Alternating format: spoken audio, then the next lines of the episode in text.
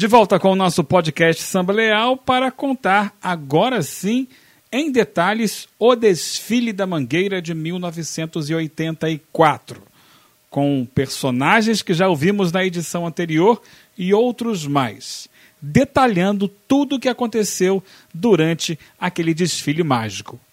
Ou melhor, aqueles desfiles.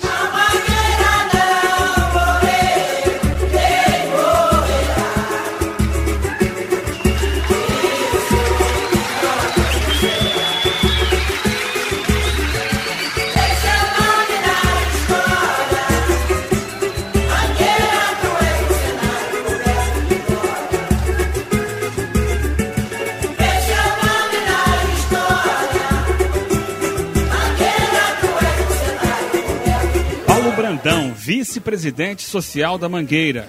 A Mangueira já chegou na avenida favorita.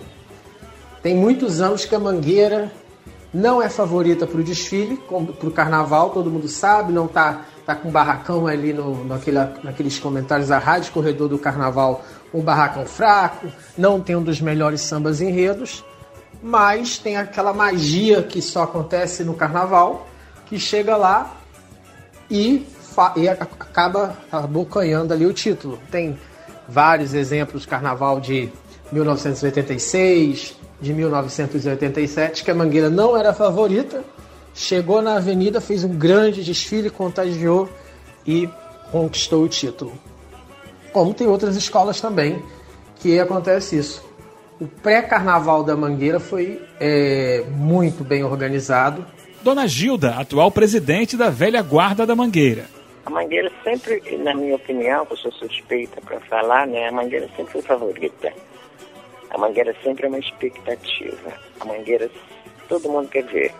Quem gosta e principalmente quem não gosta.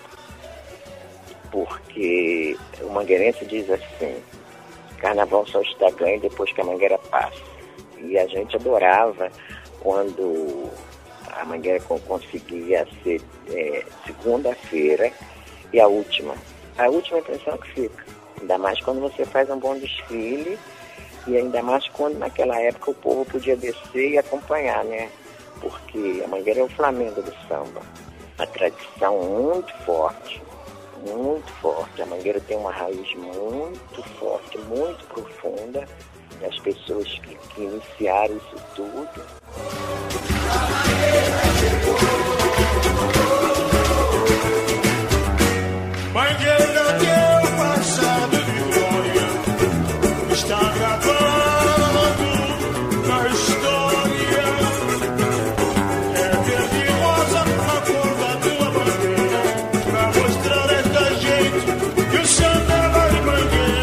Renato Moço, diretor cultural da Mangueira. A participação do delegado no desfile não estava certa até mais ou menos um, um mês, um mês e meio antes do carnaval, porque tinha rolado uma história de que o delegado tinha cobrado dinheiro para desfilar na Mangueira. E chegaram até a, a, a cogitar um outro mestre-sala, um segundo mestre-sala da escola, alguém para substituir o delegado, mas no final acabou, acabou dando tudo certo. Isso aí acabou se passando por boato e o delegado acabou desfilando ao lado da mocinha no, na inauguração do São Sambódromo. Moacir Barreto, vice-presidente de projetos especiais da Mangueira. Quando se começou a tirar os, os carros para para a rua, a gente concentrar uh, nosso barracão era ali na Frederico Silva, mas por onde hoje tem, se eu não me engano, é o, não, não é o Rio Imagem, não. Tem um negócio do, do INSS ali, do lado, para Presidente Vargas. Mas naquela época o, o barracão era aquele terreno enorme que ia dali, da Presidente Vargas até o Liceu de Artes Ofício, ali na Frederico Silva. E aí o primeiro carro que ia sair era o carro do gramofone, vinha o Braguinha na praça, né? E o carro caiu num buraco na hora, porque ali era muito, tudo muito improvisado.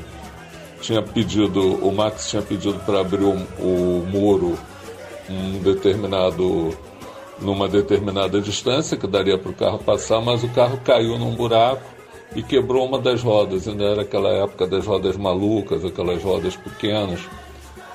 E aí foi um desespero, porque o carro ficou enganchado ali, nada podia sair e se deu a volta com os tripés, que tinha vários tripés, se deu a, se deu a volta com os tripés, enquanto a gente já tinha desmontado o barracão, alguém foi à mangueira pegar solda, pegar roda, trouxeram um macaco, levantaram o carro e botaram o carro, uh, fizeram a troca da roda. Só que se a roda, se o carro fosse abaixar no mesmo lugar, a roda ia cair no mesmo buraco e corria o risco de quebrar e não haveria mais tempo de trocar, né? Aí o que, que aconteceu? Eu nunca vi aquilo. Enquanto alguém foi correndo, acho que foi o Irineu Pires, irmão do Percy, foi correndo para buscar uma marreta lá dentro, lá no fundo do barracão, um bando de homens, eu inclusive estava nessa, mas eram mais de 200 pessoas, começaram a balançar o muro. E o muro caiu balançando. Teve uma hora que o muro parecia uma folha de papel e logo depois ele veio ao chão. Aí se botou o carro, o carro estava no macaco, se tirou um pouquinho, e aí tirou aquele carro, se tapou o buraco e se tirou todos os demais carros alegóricos. Então as, os tripés já estavam na rua, que eles vieram pela Frederico Silva e Rua de Santana, e aí os carros foram saindo, foram. E eu lembro de um amigo né, que quando viu aquilo, ele jogou o paletó em cima do carro, caramba, arrebentou tudo, estamos ferrados. Aí eu virei para ele e falei assim: calma, isso é igual a falta catimbada na entrada da área. Ou vai na arquibancada ou vai no ângulo. Aí eu olhei para ele e falei: essa vai aonde a coruja dorme. A mangueira não chegou ali é, em 84 na Avenida Desorganizada. Inclusive, a volta da mangueira, que a mangueira falou que ia voltar para é, fazer a volta que ela fez no desfile oficial em 84 com o povo já estava programado. Tudo isso estava programado e organizado. Esse ano já estava fazendo parte não da aula fantasiada que eu saía, mas da aula dos boêmios. A aula dos boêmios é uma das três aulas técnicas da Mangueira e depois de eu ter saído em ala, eu fui para a aula dos boêmios desfilei dando um apoio para a harmonia, né, como todas as aulas técnicas fazem. Na hora que a gente estava armando a escola ali, a escola começando a se armar, ajeitando as alas, co coordenando tudo, botando as alas no seu, seu posicionamento. Alguém passou por mim, eu realmente não lembro quem era, mas com certeza devia ser alguém do Conselho de Carnaval, alguma coisa assim, e falou assim: nós vamos e voltamos. Aí eu parei, como assim? Não, a gente vai dar a volta lá na Praça da Apoteose e vai sair por aqui de novo. Aí foi um negócio que eu fiquei com aquilo na cabeça, mas não fala para não fala ninguém da ala. E aí nós não falamos, eu não falei para ninguém da ala. Mas quando eu estava já na avenida, na altura do setor 5, tinha uns amigos, umas amigas minhas que estavam na arquibancada do setor 5. Aí eu fiz sinal para eles não irem embora que a gente ia voltar. E na volta eles entraram junto no, no bolo lá da escola e saíram junto com, comigo lá no final. Foi muito bacana. Max Lopes, carnavalesco da Mangueira em 84. Na verdade, eu estava com muito medo também. Eu marquei com os componentes para chegar 40 minutos antes do desfile. Quer dizer, uma maluquice minha. Não sei de onde eu tirei isso, que era para ninguém ver as roupas da escola. Agora você vê que loucura, no dia do desfile. E aí eu, os carros estavam todos perfilados e o presidente chegou para mim, ô Max, nós fomos boicotados. Eu disse, como assim? Não tem componente, mas ele não sabia que eu tinha marcado com as alas para chegar 40 minutos. Aí quando eu subo num carro para limpar não sei o que, é, olhei para a central, era toda rosa a central. E eles vieram muito educadamente, muito eh, civicamente, foram se posicionando nos lugares e foi tudo tranquilo. Inclusive, na época, é, se limpava a escola, era eu e mais duas pessoas. limpando quem estava com roupa velha, com roupa suja. E isso causou um problema seríssimo na minha história. Várias pessoas a gente não deixou entrar. Então me chega uma mulher toda de verde, toda suja. Nós barramos a mulher, eu barrei. Não, não vai entrar, não vai entrar. E, eu, e na época, Leão, eu não era o que sou hoje. Eu era brigão. Eu fui faixa roxa de karatê, eu era brigão, era folgado pra caramba. E empurrei lá a mulher com o cara que estava com ela, botei para fora. Disso, pela grade, vem um cara e diz assim para mim: O senhor sabe quem sou eu? eu olhei para o cara e eu não, nem quero saber quem é você, que me interessa isso. Ele falou, puxou um punhal e falou assim: Eu saí da Ilha Grande e sou o marido da mulher que você empurrou e botou para fora. Então, você vai inaugurar a apoteose num caixão, porque eu vou entrar e vou te matar. E aí eu esqueci do cara. O cara ficou lá com aquele punhal na mão, me olhando, enfiou assim na cintura e, e eu entrei. A escola começou a cantar, eu entrei e fui. E você sabe que passar por dentro de bateria tem que ser conhecido. Se não for, não passa, né? Eles não deixam. E eu ia passando por dentro da bateria para ver a frente da escola e eu dizia: sou eu, sou eu, sou eu e fui. Só que o cara veio atrás com um punhal na mão. E alguém deu com uma baqueta de surdo na cabeça dele. Quando viu ele vir atrás de mim com um punhal, ele caiu, bateu com a cabeça no meio-fio. Não sei se você lembra que entrou uma ambulância no meio da escola e para pegar o cara, né? Depois eu soube que o cara morreu. Quer dizer, ele vinha realmente me dar uma facada. Eu hoje não estaria aqui para dar esse depoimento se isso acontecesse, né? Era por volta de 7h40 da manhã, quando a Mangueira começou de fato seu desfile. Soube o céu nublado do Rio de Janeiro ainda, mas que foi se dispersando conforme foi foi avançando o dia. Teve um discurso emocionante na, na concentração, evocando Cartola, pedindo para que ele levasse sua escola, Cartola que tinha morrido em 1980. E depois disso começou o desfile. Começou de fato o desfile com a bateria comandada pelo mestre Chimbico, o, o sucessor do mestre Valdomiro, que tinha morrido um ano antes, que era o grande mestre de bateria da Mangueira, desde os anos 30 e ele já vinha ele já vinha acompanhando o, o mestre Valdomiro, era o segundo mestre Valdomiro e acabou e acabou assumindo a direção geral da bateria nesse ano. Elmo José dos Santos, filho de mestre Tinguinha e também ex-presidente da Mangueira. Mestre Chimbico, Eugênio. Ayrton Jaba Ferreira foi da minha foi da fez parte da primeira bateria Mirim junto comigo e outros amigos. Nós fomos do morro todo, foi escolhido 30 garotos para a escola poder vestir. A escola só podia vestir 30 garotos. Nosso grande mestre dos mestres, Valdomiro Tomé Pimenta.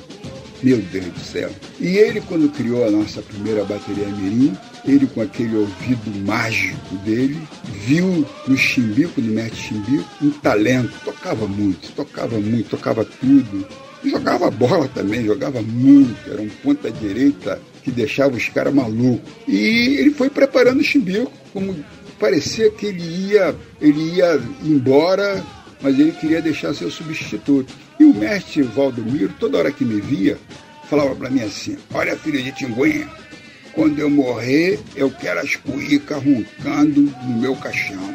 E um belo dia, o mestre Valdomiro escorregou, bateu com a cabeça no meio-fio e veio falecer. O corpo dele foi velado na quadra. Foi uma das maiores tristezas da nossa vida.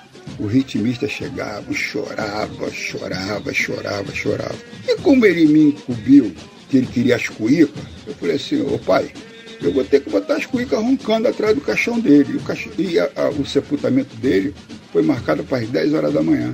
E eu coloquei, chamei o Tião da Cuíca, Chuchu da Cuíca e Nelinho da cuíca para chorar a cuíca atrás do, do, do, caixão do mestre na hora do sepultamento. Só quando deu 10 horas que eles se prepararam para começar a tocar a cuíca, que era o instrumento que o mestre mais gostava, e tocava muito, por sinal, os componentes começaram, que meu apelido era Rato do Tamborim, Rato, que negócio é esse de Saulo? O Tião, o Chuchu e o Nelinho se despedir do mestre. Não, nós queremos se despedir do mestre. Que negócio é esse, essa vacilação? Nós temos que se despedir do mestre, essa coisa toda. Rapaz, pra tu ter uma ideia, gente, e nós abrimos o palanque da bateria, abriu um outro quarto dos instrumentos que só ia para a avenida e o mestre foi enterrado com mais de 100 homens tocando, quase 200 homens tocando. Nós entramos no cemitério do Caju, cantando Mangueira, seu cenário é uma beleza. E eu me lembro que Zé Criolim dava uma virada, que falava que o mestre gostava que dava essa virada, cantando seu é, Mangueira, seu cenário é uma beleza, no cemitério Caju, e todo mundo chorando. E quando chegou é, na cova, chegou na cova, papai abriu, mandou abrir o caixão dele, e na mãozinha do mestre estava o apito dele. E papai, e o Adeusão é testemunha disso, ele estava lá presente, grande comunicador Adeusão Alves. Papai pegou o apito dele, botou no pescoço do mestre Chimbico e pegou o apito do mestre Chimbico, botou na mãozinha do mestre. E o mestre foi enterrado com o apito de Chimbico e Chimbico ficou com o apito do mestre. Foi assim que Chimbico, nosso grande Chimbico, mestre Chimbico, se fez primeiro diretor de bateria dentro do cemitério do Caju e naquele momento a bateria deu um salve para o mestre Chimbico que estava sendo feito a grande tra transição. Eugênio, eu tenho muito orgulho de ter participado dessa história. A apresentação da Mangueira começou com o destaque. O destaque Luiz Antônio, ele veio no chão carregando um estandarte, todo vestido em verde e rosa, uma belíssima fantasia na frente do abre-alas como porta-estandarte da escola. E a dona Zica veio logo atrás, perto do carro abre-alas. A dona Zica estava estava radiante. A dona Zica era a perfeita imagem da felicidade mangueirense à frente daquela primeira alegoria. A alegoria, ela trazia uma árvore com formas femininas e um banco de praça, onde o homenageado estava, que era o Braguinha. E ele saudava emocionadamente o público. E o Braguinha também não queria desfilar. Então eu tive que pedir para ele ir com um terninho branco só para me ajudar. Ele veio. Aí eu botei uma gravatinha verde nele, um cravinho rosa, botei ele no banquinho para tirar retrato e mandei empurrar. Quando empurrou, o povão começou a ovacionar ele e ele aí entrou no clima. E me lembro até que nesse dia, Léo, eu, eu, ele começou a gritar que estava com cãibra porque a perna dele era curta e o banco estava alto eu tive que pedir um escultor para pegar um isopor, pintar uma pedra e improvisei uma pedra embaixo da perna dele. E ele veio com uma pedra naquele jardim e dizendo para mim: agora tá bom, agora tá ótimo. Então. A, a, essa alegoria acabou se tornando um símbolo daquele carnaval de, de 84, tanto pela empatia do Braguinha quanto pelo desfile histórico que a Mangueira estava fazendo que, que a Mangueira estava iniciando ali que, e que se comprovaria ao final. Guezinha, filha de Dona Neuma. Olha, nós já entramos na avenida, já entramos campeões. Como é que pode uma coisa dessa? Porque nós fomos o último a desfilar, não foi? Olha, quando o Braguinha, pequenininho, né? Ele era baixinho, né? Era. Porra, quando o Braguinha abriu o braço pra vir na arquibancada, parecia que a manhã, que a arquibancada vinha abaixo. E é, nós temos Braguinha. Não era mole, não, muito bom. Emocionante. Fora de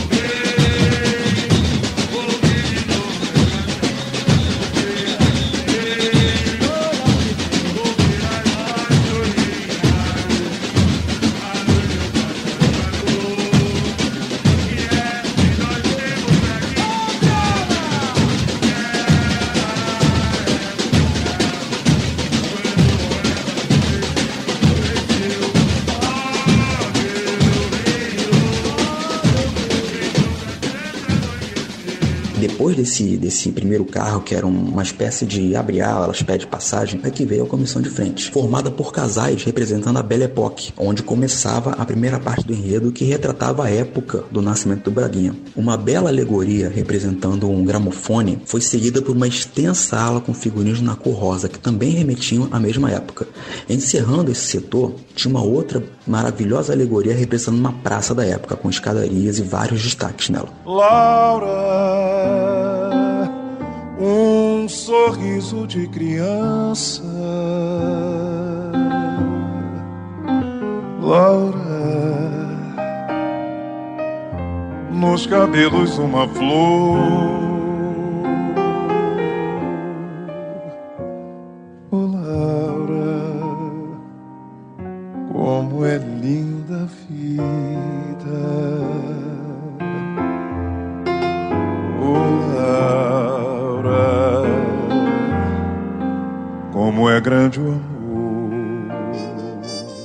Segundo setor da escola foi dedicado às festas juninas. Bandeirinhas, quadrilha, balões, casamento caipira, tudo isso foi mostrado com belos figurinos e alegorias, que destacavam as músicas como Mané Fogueteiro e Capelinha de Melão. Mané Fogueteiro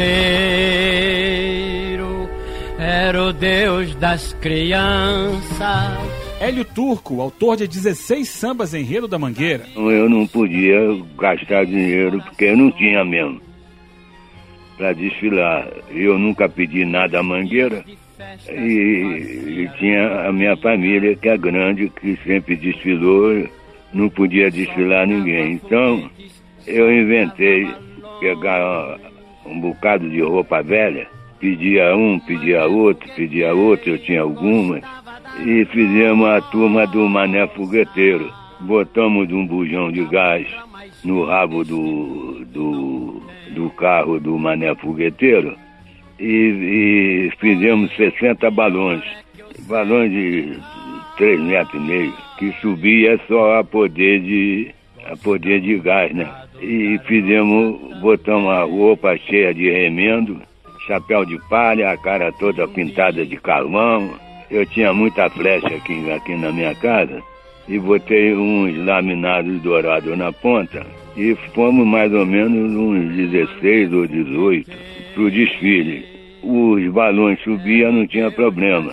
A polícia em cima da gente, o bombeiro e tudo, mas olhava, não tinha bucha, era gás só, né? Aquele pedaço do samba. Hoje tem fogueira, viva São João. Mané fogueteiro, vai soltar balão. Aí lá a gente largava o balão. Balão ia embora. Mas tinha um de 20 metros com bucha. Aí quando a mangueira chegou ali e foi fazer a volta, nós ficamos ali e, e nós estávamos cercados. A polícia e, e, e os bombeiros. E agora, como é que vai subir? Bom, bota o balão no chão e maçarica ele, eles vão pensar que o balão vai subir só no gás.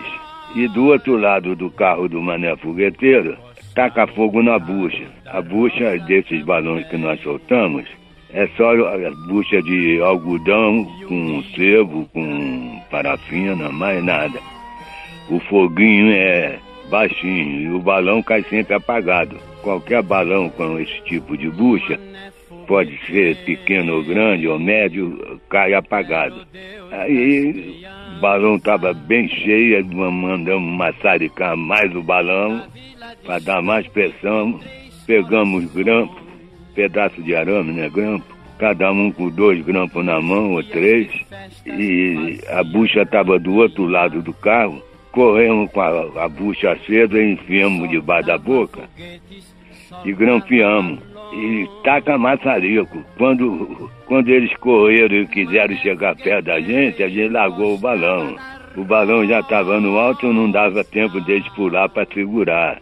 Aí o balão subiu, foi até o setor 13 e ameaçou de cair, mas deu uma parada. Quando parou, agora vai embora. Então, parecia que Deus era a mangueira, o vento estava sudoeste. Então o balão foi do, do, do, do setor 13 baixinho até o setor 1. Ele foi cair para lá de Araruama. O terceiro setor do desfile era o mais, era o mais extenso, onde eram retratadas as músicas carnavalescas do Braguinha. Começando essa parte veio o principal casal de mestre sala e porta-bandeira da Mangueira, que era o lendário delegado com a mocinha. Esse era o último desfile do delegado como, como mestre sala da Mangueira. Eles vieram à frente de uma ala de casais mestre sala e porta-bandeira mirins. Logo após eles veio a bateria da escola, que, como já foi dito anteriormente, era comandada pelo mestre Chimbico, que sucedeu o mestre Valdomiro.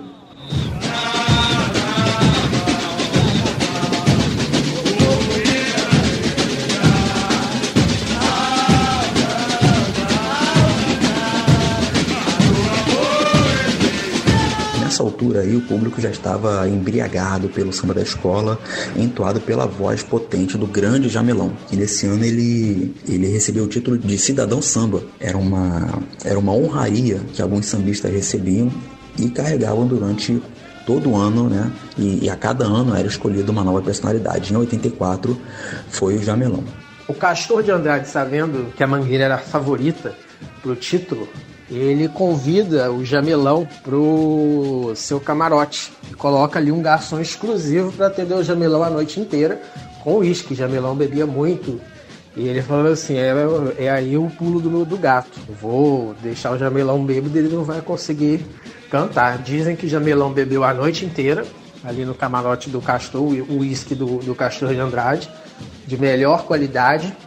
Saiu de lá torto, trocando perna, mas na hora que foi para cantar, soltou a voz, arrebentou e nada atrapalhou o Jamelão.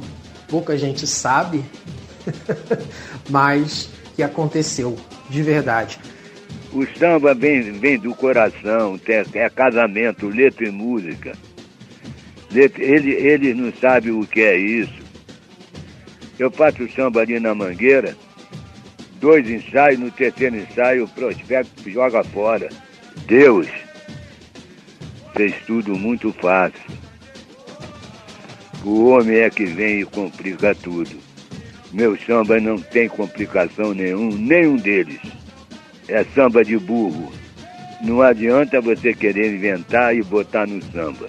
Você tem que fazer uma coisa simples e que casa letra e música para o povo cantar.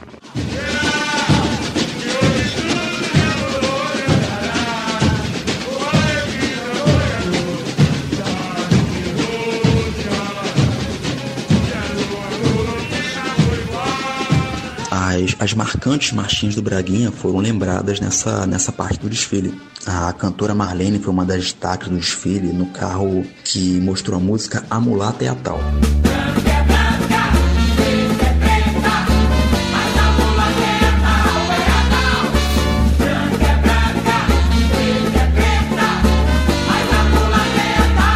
Alcione veio, à frente da, veio na frente da lá das baianas, que vieram fantasiadas de pastorinhas, eu saí de baiana, eu saí de baiana, rodei muito. Uma coisa também que me marcou muito foi quando eu saí do metrô ali na central. Quando eu saí ali, eu vi uma baiana. Cara, a saia das baianas era muito linda. Era rosa, com umas plumas, umas penas, umas penas, é, fazendo uma rosa, mas muito bonitas, muito bonitas mesmo. Eram maravilhosas aquelas baianas. Aí foi mais um, um fator que me deixou bastante animado e confiante na vitória. Era linda mesmo. Nós temos aqui no, no, no Centro de Memória da Mangueira, na quadra da Mangueira, tem o, o retrato do ano, que é a Mangueira do Braguinha, a gente fantasiada, tem a porta-bandeira, tem tudo. O carro que representava a música Balancê trouxe um, um travesti chamado André Gasparelli, que interpretava Gal Costa, que foi a cantora que tornou essa música popular. Algumas pessoas até, até acharam que era realmente a Gal Costa que estava lá, mas não era ela, era o, era o André. A Gal Costa teve um problema, a mãe dela teve muito doentinha e ela me liga, faltando assim uns três dias para o carnaval. Max, a senhora não vai dar para eu desfilar porque minha mãe não está bem e eu não tenho como desfilar e o Amin também me ligou, que era o auxiliar dela. Eu tive que arrumar uma traveca é, e botar que fazia Gal Costa no show e botei que ficou tão perfeito que até hoje todo mundo pensa que foi a Gal que desfilou. Oh.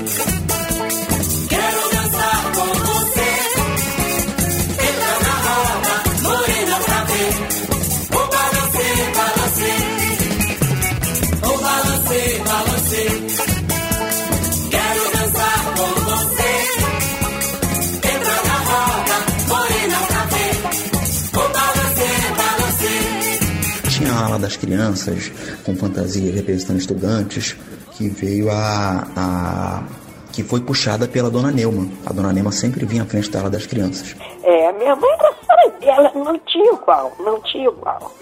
Fora de série, ela morria pela mangueira, ela dava vida pela mangueira e fez a gente também Nós respeitamos a mangueira, nós amamos a mangueira e a mangueira faz parte da nossa vida.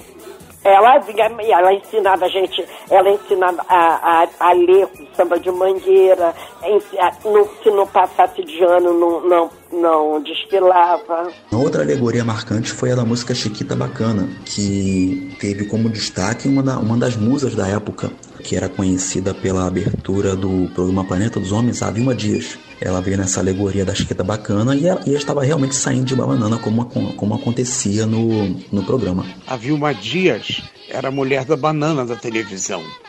E ela veio na mão de um grande macaco em cima de uma banana.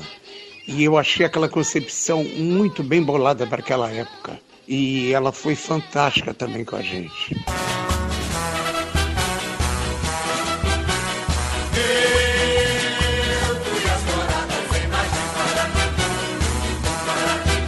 Também teve a, a Marchinha Touradas em Madrid, que foi mostrada com uma ala onde veio, onde veio o jogador Júnior. O Júnior veio nessa ala das Touradas em Madrid.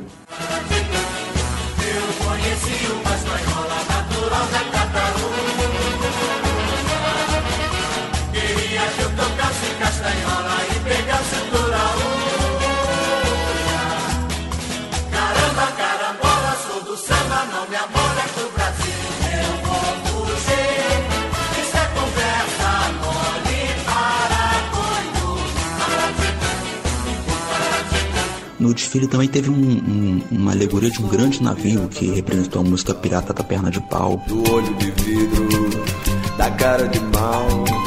É, tiveram momentos também de muito humor quando a música Tem Gato na Tuba foi representada em uma alegoria onde era o ministro da, da Economia na época, o Delfim Neto, saindo de uma tuba, como se ele tivesse, porque ele, a economia brasileira naquela época estava em frangalhos depois da, da dívida externa deixada pelo, pelo governo militar da época.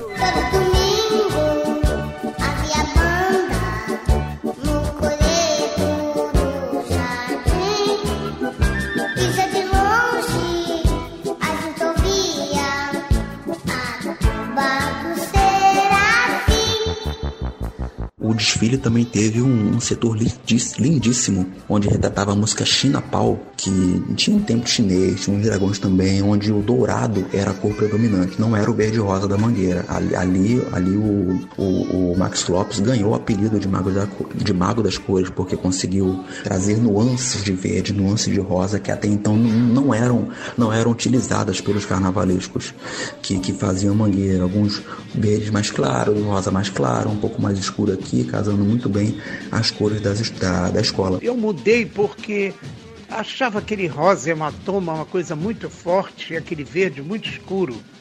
Ainda misturavam com dourado, ficava mais pesado ainda. Aí eu usei o rosa bebê, o rosa pêssego é, e o verde água. E o turquesa, misturado com o verde água e o verde esmeralda. E o lilás. E funcionou, né? É, e esse título de Mago das Cores me foi dado por alguém que era presidente da Rio eu não me lembro o nome, era uma moça. E me deu esse, esse, esse apelido, Mago das Cores. E isso pegou. No final do desfile, a Mangueira veio homenageando o próprio carnaval com várias, com várias alas de arlequins, perros e colombinas, encerrando o, esse, esse grande desfile da Mangueira na estreia do Sambódromo com um grande baile de carnaval. Agora, o que mais me encantou naquele desfile foi aquele parte dos perros, o arlequim e as colombinas. Até porque eu sou um cara muito romântico e gosto disso. Eu acho que essa comédia dell'arte é a cara do carnaval. E a gente falava muito no Perro, ganhou o estandarte de ouro, aquela ala. Era um rosa bebê com prata e branco. E para mim foi uma das partes mais bonitas daquele desfile. É, curiosamente, a bateria da Mangueira, ela não, ela não fez o recuo nesse ano. É, ela passou direto, foi direto no final do desfile, talvez pelo, pelo grande número de componentes da Mangueira naquele, naquele desfile, o que, o que ocasionou também alguns, algumas, alguns, alguns pequenos claros de evolução, porque chegou um momento que começaram a andar um pouco mais rápido para cumprir o, o tempo de desfile. E aí a bateria passou, acabou indo direto para o final sem, sem fazer o, o tradicional recuo ali entre, entre os setores 9 e 11 da, da, Sapucaí, da Sapucaí ali na, na rua Salvador de Sá. E uma das coisas que eu achei mais bonitas desse contexto todo, Leão, foi que o presidente da escola, que brincava muito comigo, não vai dar tempo, não vai dar tempo, não vai dar tempo. No meio do desfile, ele tirou o chapéu e me entregou, entendeu? Botou na minha cabeça. E eu fiquei com um troféu, que é o chapéu do, do Djalma. E aí chegou a hora da apoteose, né? A, a famigerada apoteose, a tão falada apoteose, a grande novidade do, do carnaval de 84, que era uma praça onde, onde os sambistas, os desfilantes, iam fazer evoluções ali para o público, né? Do, dos setores 6 e 13. Ninguém, ninguém sabia direito como é que era fazer aquilo. Algumas escolas chegaram e colocaram as alegorias perto da arquibancada, outros ficaram dançando lá, outros componentes de outras escolas acabaram indo direto e deixando apenas alguns componentes lá. Ninguém sabia direito o que fazer naquela, na, naquela praça e também não foi muito bem explicado para os sambistas o, o, é, como é que eles deveriam ocupar aquela, aquela praça ali, aquele enorme espaço ali no final do desfile. Nós temos que lembrar que naquela época as alegorias ainda não eram enormes como, como é hoje. Se fosse hoje, a Praça da Apoteose ela ia ficar um pouco pequena para o tamanho das alegorias que são hoje. Mas naquela época, com as alegorias ainda adaptadas para o tamanho anterior da avenida, da, onde era simplesmente a Rua Marquês de Sapucaí, a Praça da Apoteose acabava, acabava fazendo os sambistas se perderem um pouco ali e sem saber o que fazer. Essa aí foi, foi uma a, a, apoteose, a praça da apoteose foi, foi algo que foi muito criticado pelos sambistas da época. De várias, de todas as escolas, ninguém ninguém curtiu muito a ideia da, da praça da apoteose, de ficar ali se evoluindo, evoluindo em círculos, como se fosse um coreto, enfim. Eles não, eles não sabiam direito o que fazer ali. Olha só, na verdade, aquela volta, com aquela descida monumental do público para junto da escola, mostrou a grande popularidade da Mangueira no carnaval. É, foi ótimo. Mas aquela, a gente ficou meio apavorado com aquela apoteose, que a gente não sabia o que fazer ali. E aí é, houve um problema, a gente não tinha dinheiro para dar para os empurradores. Então, na hora, naquele momento. Então, grande segredo foi, foi uma ideia até minha também, de voltarmos por dentro, porque o barracão era ali do lado, para seria assim, os, a, a, a, solução. Não pagariam os empurradores e os carros entrariam no barracão de volta. Eles continuariam trabalhando e aí eles pagariam depois os empurradores. Então foi uma solução também. E tudo aconteceu naquilo ali também porque a cantora Marlene, e na época eu procurei a Emilinha, que era mangueirense, mas eu não consegui falar com ela. Chamei a Marlene e ela aceitou. E a Marlene não queria descer do carro de jeito nenhum, foi descer lá dentro do barracão. E na hora de voltar a traveca, ela dizia para mim, ô oh, Max, falando grosso, né? Esse povo tá todo gritando gal, gal, gal, eu não posso falar.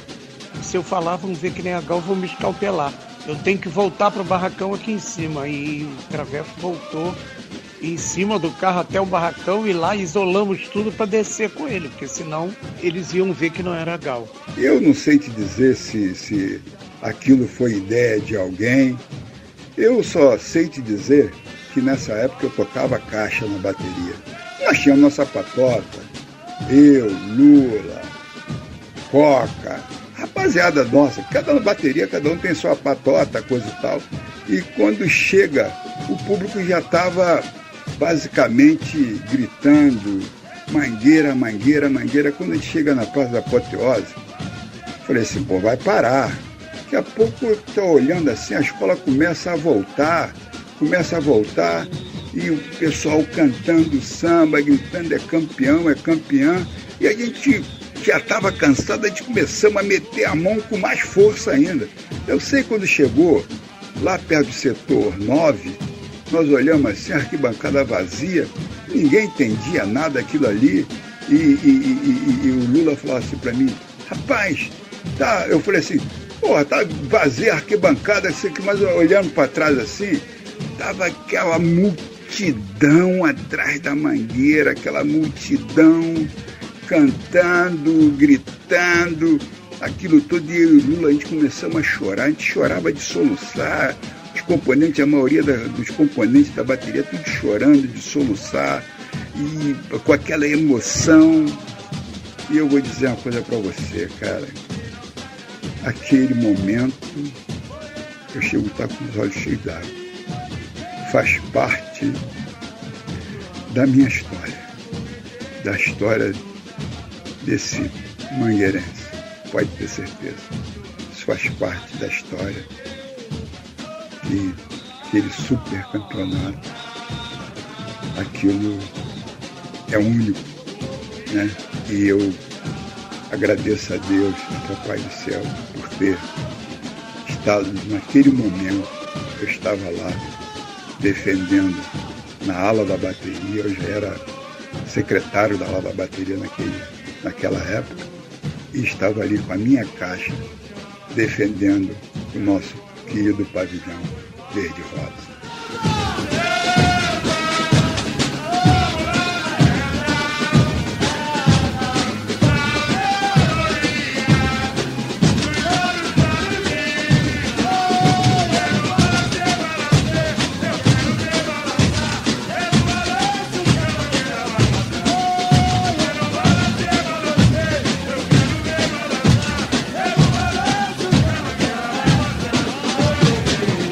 Já na volta, uma senhorinha baiana, uma tia baiana daquelas, deu uma meio caída assim, aí eu fui, corri, segurei ela e falei, a senhora quer sair, a senhora quer que chame o bombeiro? Ela virou para mim com a cara mais linda e falou assim, não meu filho, eu vou morrer, mas eu morro aqui na mangueira e eu vou voltar com a mangueira até o final. A Mangueira, na frente das outras escolas, é assim, nós nunca tivemos medo de ninguém, nós nunca perdemos para ninguém, a gente sempre competiu numa boa. Mas o problema da gente é que a gente não quer saber o que eles têm, a gente quer saber o que nós temos. Aí o, o a gente chegava lá com samba, botando pra quebrar samba, bateria, e eles podiam vir com a alegoria que viesse, que a gente não tinha medo, não. E foi o que aconteceu. Mas esse do Braguinha foi maravilhoso, que a, a Mangueira deu um show na avenida do princípio ao fim. Álvaro Luiz Caetano, o Alvinho, ex-presidente e também compositor de muitos sambas da Mangueira. O desfile de escola de samba, eu costumo dizer que quando pega na veia, quando você vira ali no setor 1, que pega na veia, dificilmente você não ganha o carnaval. Nós temos vários exemplos disso, de desfiles que, que, que pegou na veia. A gente tem um exemplo da, da, da taças de São Carlos, em 92, né? pegou na veia, entrou, pegou na veia, todo mundo caiu para dentro e ganhou o carnaval. E foi o que aconteceu em 1984. A Mangueira virou no setor 1, o povo cantando, todo mundo junto, todo mundo vibrando, todo mundo aplaudindo, todo mundo gritando. Paulo, acabam de ser abertos os portões aqui da Praça da Apoteose e o pessoal está descendo da arquibancada e seguindo atrás da mangueira. A gente não sabe mais o que é escola, o que é povo, acabou a diferença entre palco e plateia, o espetáculo é um só. Vambora, Mangueira está voltando. E está voltando bem. Com a diferença que dessa vez o povão está todo junto, se misturando. Uma escola como fosse um carnaval de rua excepcional. Sérgio Cabral.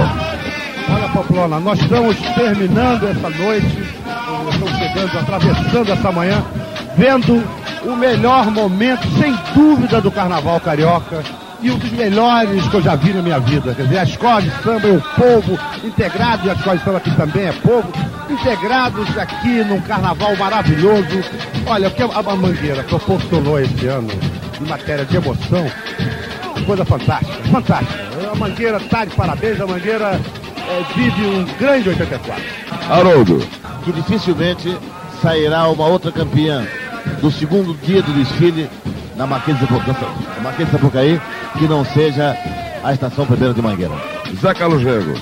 A Mangueira está fazendo nesse momento uma moldura para o poema musical do Paulinho da Viora, Um Rio que Passou na Minha Vida. A imagem está aqui, é um rio que passou na minha vida. O Paulinho fez há 10 anos ou 12 uma moldura para a imagem que está passando aqui diante dos nossos olhos. É um rio que está passando no... sobre os nossos olhos. Só que tem que dessa vez o rio é verde e rosa. Bom, daqui o, o Renato que é mangueirense, esse principalmente tem que dizer qualquer coisa ou muita coisa. Vamos passar a, a latinha para ele. Vai lá, Renato. É só dizer que a, man, que a mangueira um dia ainda me mata. Só isso. Ela tá linda. Ela fez mais do que o Joãozinho 30 fez. Porque ela fez com emoção. Mangueira nunca foi tão bonita e tão forte. Mangueira vai me matar um dia. Só isso. As pessoas que ficaram, que permaneceram, que aguentaram até esta hora, realmente não se arrependeram e não vão se arrepender nunca. E quando contar essa história para seus filhos e netos, a imagem ainda continuará bonita é, e emocionante. Então ela está saindo e agora daqui é a imagem da beleza, da fantasia, do colorido se misturando com o povo e aí acrescenta-se o dado humano, a vibração, as outras cores da roupa do povo que a gente vê daqui. E aí forma-se um universo, forma-se um mundo, forma-se um. Será o quê? O máximo que se poderia imaginar, se poderia é, é, é, entender de beleza de espetáculo, de cultura popular. A, apuração foi no Maracanãzinho. E aí o Maracanãzinho lotado de gente, vários torcedores mangueirenses foi julgado o, o, desfile de domingo, o desfile de segunda-feira. A Portela foi a, foi a campeã do desfile de domingo. E o desfile de segunda-feira, a Mangueira foi rivalizando com a Mocidade. A Mocidade acabou em segundo e a Mangueira acabou em primeiro lugar, campeã, por uma boa margem de pontos. Sete pontos de diferença, a Mangueira ficou com 208 pontos e a Mocidade com 201 pontos. A Mangueira foi sagrada grande campeã de segunda-feira, como várias pessoas apontavam, né, a imprensa apontava na época que a Mangueira seria uma das prováveis campeãs, mesmo que, que alguns ainda duvidassem um pouco por causa das, da, das pequenas falhas em evolução que a Mangueira teve na Avenida, mas isso não foi suficiente para que, que a Mangueira perdesse o campeonato. A, apenas dois jurados não deram, não deram nota máxima para a Mangueira que foi um jurado de comissão de frente e o outro em conjunto, né? O Jorge Salles em comissão de frente e o Wolf Maia em conjunto, deram 9. Nessa época ainda não tinha o meio ponto, era só 10 ou 9, e aí as notas eram de 5 a 10, separadas apenas por um ponto: 5, 6, 7, 8, 9, 10. Então apenas dois jurados deram 9 para a Mangueira, todos os outros deram 10, e a Mangueira acabou se sangrando novamente a campeã do carnaval depois de muitos anos de espera. Estação Primeira de Mangueira. 10, nota 10! Mangueira, campeã, 208 pontos! O Mangueirense quer vitória, sempre. Mangueirense quer vitória. No desfile do supercampeonato, os quesitos plásticos não foram julgados. É, fantasia, enredo e, e alegoria porque ninguém tinha certeza como é que iam estar né, essas partes na escola, é, essa, essas partes né, no desfile das escolas. Algumas fantasias poderiam ser danificadas, jogadas fora, algumas alegorias poderiam ser avariadas. Então eles decidiram, decidiram não incluir esses três quesitos no, na disputa do supercampeonato, deixando apenas os quesitos de chão. No desfile do supercampeonato é bom, é bom contextualizar para a gente entender como é que foi que foram oito escolas que desfilaram no desfile do supercampeonato, que eram as duas primeiras do segundo grupo, as três primeiras de domingo e as três primeiras de segunda-feira. A Mangueira seria a escola que iria encerrar o desfile, seria a oitava a entrar na avenida por, por ter sido a campeã da segunda-feira. E nesse meio tempo, os blocos de enredo que encerrariam o desfile, eles foram subitamente colocados para se apresentar após as escolas do segundo grupo. Somado a isso, teve aqueles costumeiros atrasos que nós já estamos acostumados de ver até hoje no, no carnaval naquele tempo, naquele tempo era um pouco mais comum do que isso, de escolas quebrarem carros e ficarem, ficarem esperando eles consertarem para poder entrar na avenida, isso aí acabava acabava causando muito atraso. Com tudo isso, a Mangueira acabou entrando na avenida um pouco depois das 11, por, por volta de 11 horas da manhã, entre, entre, entre 11 horas e 11 e meia da manhã. E com a passarela ainda cheia esperando a, a super campeã entrar na avenida. A Mangueira fez um desfile com direito a tudo que teve no, no desfile de segunda-feira. Ficou marcante uma faixa que veio na frente, uma faixa rosa com as letras em verde. E escrito o seguinte: Agradecemos ao povão que durante 10 anos não desanimou esperando a vitória. O carnaval é de vocês. Mangueira. Inclusive a Mangueira tem essa marca, né, de, de conseguir títulos em, em, em datas em datas importantes. Foi, foi assim no primeiro desfile de 32, foi assim em 73, quando a Mangueira ganhou e era o último, o último desfile ali na, na Candelária e foi assim também em 84 na inauguração do Sambódromo. Na apuração que ocorreu logo no dia seguinte, no domingo à noite no Maracanãzinho, a Mangueira que estava que teve uma disputa acirrada com a Portela, ela acabou vencendo no final, acabou vencendo nos últimos quesitos a Portela por dois pontos de diferença apenas. No, nos quesitos comissão de frente, mestre e porta-bandeira, a Mangueira ganhou apenas nota 10, notas 10, enquanto, enquanto a Portela acabou perdendo o, os dois, dois pontos nesses dois quesitos. E aí a Mangueira se sagrou a grande supercampeã do carnaval e a cidade entrou em festa mais uma vez. Foi o, o carnaval que me consagrou, porque eu fui supercampeão. Né? É, foi um supercampeonato que não vai existir mais. Então, isso marcou a escola e marcou a minha vida e a minha carreira também. Um momento muito marcante na história da Mangueira, né? Porque foi em 84 também que se fundou a Liga Independente da Escola de Samba. E o nosso querido mestre Djalma dos Santos, contado pelo Anísio Abrão da Vida Beija-Flor, patrono da Beija-Flor, que na época a associação tinha mais de 40 escolas e todo mundo tinha o mesmo poder de voto, com as escolas que às vezes não fazia nem carnaval direito, e eles resolveram fundar a Liga Independente da Escola de Samba. Mas naquele momento da votação, a mangueira era preciso que a mangueira ela acompanhasse para que se formasse a liga.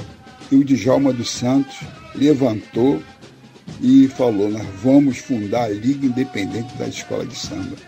Então, o Djalma dos Santos teve, é, é, é teve esse olhar, junto com o Anísio, com o capitão, com, com todo mundo, e fundaram a Liga dependendo da escola de samba. A Liesa passa a negociar diretamente com a televisão o valor da subvenção, cria sua própria gravadora, passa a reivindicar porcentagem do valor dos ingressos com a prefeitura, que antes o dinheiro ficava com a prefeitura, e aí a Liesa consegue uma parcela e depois essa, essa porcentagem aí do valor dos ingressos vai aumentando, para as escolas de samba e vai se profissionalizando o carnaval e o espetáculo vai ampliando, crescendo e depois a gente tem a conquista da cidade do samba. E nesse mesmo ano, para nossa felicidade, a cantora Alcione, que lá atrás foi levado pelo Bira no Palácio do Samba, ela que foi criada dentro do, do, da casa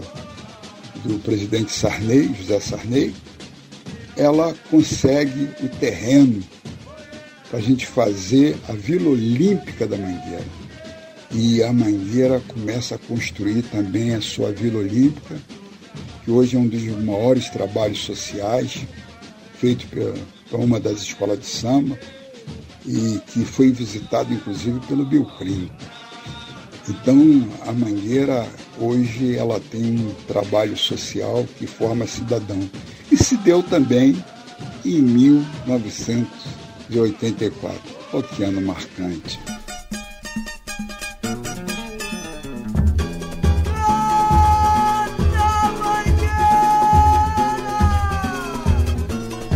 Mas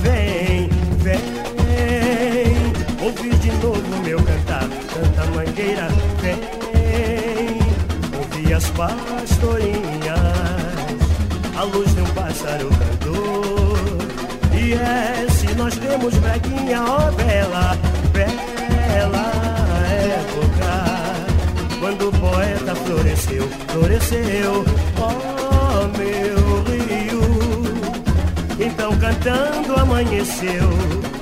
Um fim de semana em Paquetá Ouvi carinhoso, amei ao luar Laura, que não sai da minha mente Morena, a saudade mata a gente, ô Laura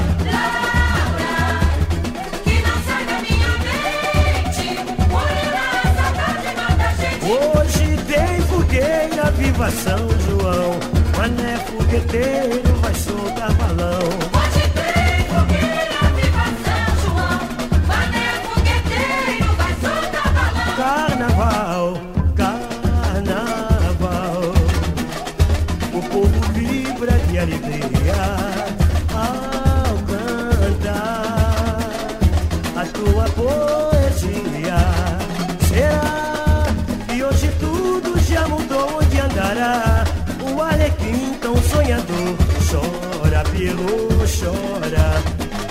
Tua colombina foi embora, samba, a mulata é a tal. Salve a lourinha dos olhos claros de cristal. É no balance, balance, eu quero ver balançar. É no balanço que a mangueira vai passar. Diz. É no balance,